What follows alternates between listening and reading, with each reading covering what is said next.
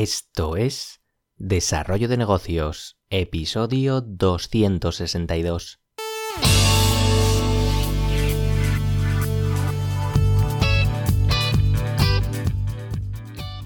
Muy buenos días, ¿qué tal? ¿Cómo estás? Bienvenido, bienvenida de nuevo al podcast Desarrollo de Negocios, el programa donde ya sabes, hablamos de ideas, de casos, de estrategias, de oportunidades, bueno, de todo aquello que puede ayudarte a crear y mejorar tus propios proyectos. Al otro lado del auricular ya lo sabes, Álvaro Flecha, me puedes encontrar en álvaroflecha.com. Y bien, vamos ya con el tema del día porque hoy vamos a hablar de emprender y viajar. Porque ya sea porque te gusta cambiar de lugar de trabajo, por vacaciones, por motivos profesionales o por la razón que sea, pues es posible que aunque seas un emprendedor online, pues antes o después pues tengas que realizar algún viaje. Vamos a ver algunos consejos sobre cómo afrontar este proceso. Y es que sí, vivimos en la época, quizá en la época de la historia donde más nos desplazamos por el mundo y en cuestión de horas podemos plantarnos en cualquier parte del globo y, vaya si lo estamos aprovechando. Pero quienes mejor lo aprovechan son los llamados nómadas digitales o lo que es lo mismo, pues personas que viven prácticamente pues desplazándose por cualquier país que, que se les antoje, aprovechando la situación de poder trabajar en remoto o simplemente con un ordenador. Eh, ya sea trabajando por cuenta ajena o teniendo algún tipo de negocio propio, pues es una modalidad que, no para de extenderse y que yo mismo he podido disfrutar y me planteo pues seguir aplicando cuando mi salud me lo permita. Ahora bien, para sacarle el máximo partido a la situación del viaje constante y poder seguir realizando nuestro trabajo de forma productiva, os conviene tener en cuenta ciertos aspectos y trucos que hoy me gustaría compartir contigo, así que vamos con ellos. Y para empezar, pues me gustaría comenzar por la situación de que sea un, viaje puramente vacacional, porque ¿de verdad es necesario seguir trabajando a un ritmo normal? Porque como emprendedor, pues seguramente seas un, workaholic o lo que es lo mismo, pues una persona obsesionada con, con, su trabajo. Así que imagino que te será difícil aceptar estar unos días completamente alejado de tus quehaceres. En cualquier caso, pues siempre puedes reducir a unos mínimos tus estas horas de dedicación durante ese periodo de tiempo destinado en teoría al descanso o a la desconexión. Esto siempre va a depender del, tipo de trabajo que necesites desarrollar, pero siempre hay algún truco para, para ayudar. Adelantar trabajo, pues claro, es lo más evidente, porque supongamos que entre tus tareas pues tienes que crear varios artículos para un proyecto. Pues yo preferiría sacrificar tiempo de los fines de semana anteriores a esas fechas, pues eh, dedicándole ese trabajo para llevarlo ya adelantado y así poder después dedicar el tiempo de vacaciones para vacaciones, para desconectar de forma real.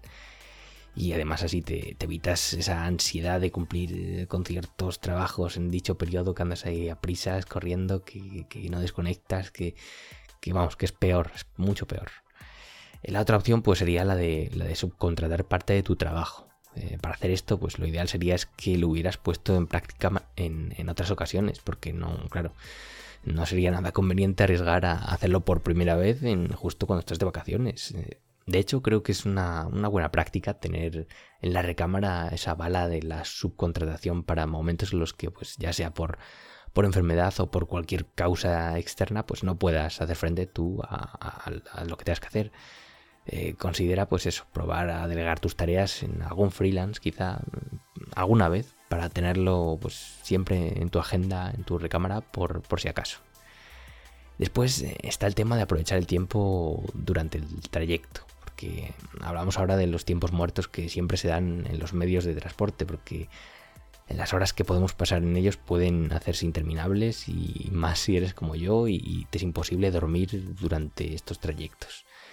Las más de 13 horas que sufrí en uno de mis últimos vuelos me hicieron pues recapacitar sobre cuál sería la mejor forma de, sacar partido precisamente a estos tiempos muertos.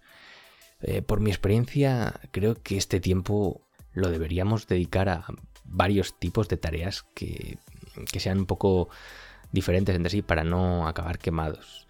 Por un lado, pues eh, yo creo que es un buen momento para aprender, ya sea mediante libros, mediante podcast, pues mm, creo que es una situación pues ideal para, actualizar tu formación. Pero a mí la tarea que más me gusta realizar en los viajes es la de pensar, porque es, recomendable, te digo, para hacer esta tarea, que vaya sobre todo armado con, con, papel y boli, con un cuaderno y un boli para poder apuntar cualquier idea que se te ocurra. Y sobre todo, pues también es recomendable que tengas pensadas previamente las temáticas sobre las que vas a pensar. El hecho de estar en una situación, pues digamos, entre comillas, de, aislamiento, pues hace que sea un momento, pues, muy bueno para, pensar sin, sin, ser molestado.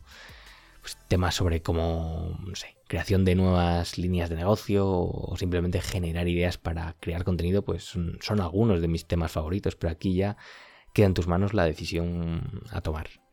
Aunque te parezca curioso, algo que no me gusta hacer nada en los viajes es trabajar con, el ordenador. No sé, por algún motivo me resulta incómodo, me distrae. No, no acabo de ser productivo con él.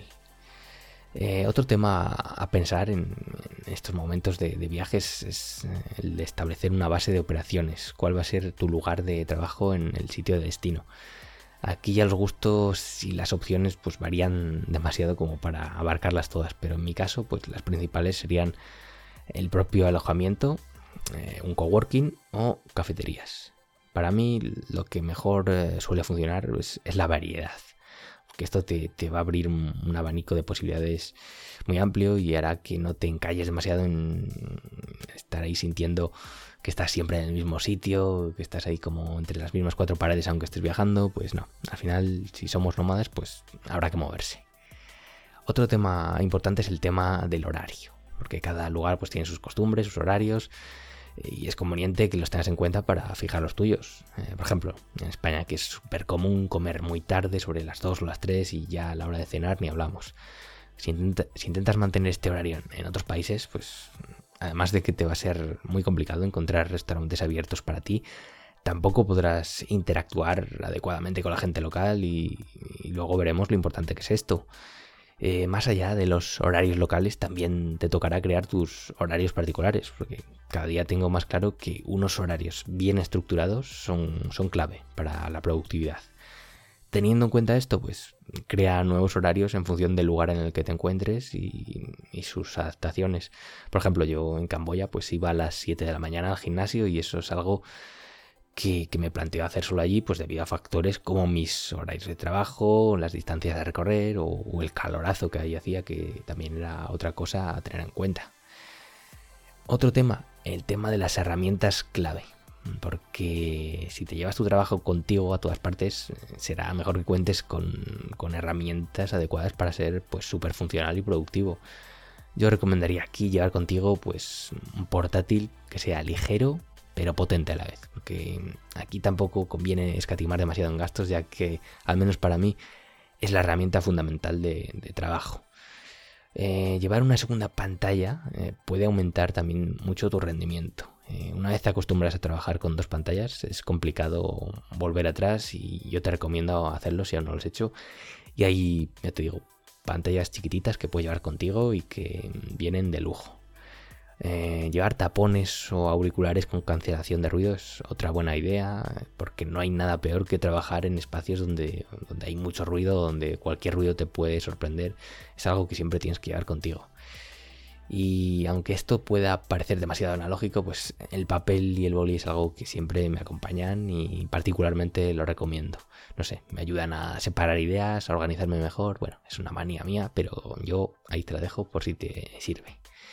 Eh, por último, pues también una, buena power bank es otro de esos objetos que hay que llevar sí o sí porque no hay nada peor que quedarse sin batería. Y ya te digo, la lista podría ser infinita, así que paro ya para no extenderme demasiado. Y si quieres que le dedique incluso un episodio sobre este tema, pues puedes comentármelo y estaré encantado. Y por último, me gustaría tocar el tema del networking, porque al final es una herramienta clave a la hora de trabajar viajando y ni te imaginas la de puertas que puede abrirte. Eh, para practicarlo, pues hay muchas opciones, aunque las más simples pues serían eh, primero ir a un coworking, porque son un punto genial de reunión para nómadas digitales, eh, para freelance, con proyectos interesantes. Y ya te digo, es una visita obligatoria para conocer gente, generar contactos, crear sinergias. Ya te digo que yo en Camboya lo aproveché muy bien el tema de las charlas, porque en casi todas las ciudades pues se organizan todo tipo de charlas, ya sea pues mediante meetups, los propios ayuntamientos, organizaciones locales, eh, siempre hay charlas. Tú estate atento sobre todo a grupos de Facebook para no perderte lo que se cuece en, la ciudad en la que estés.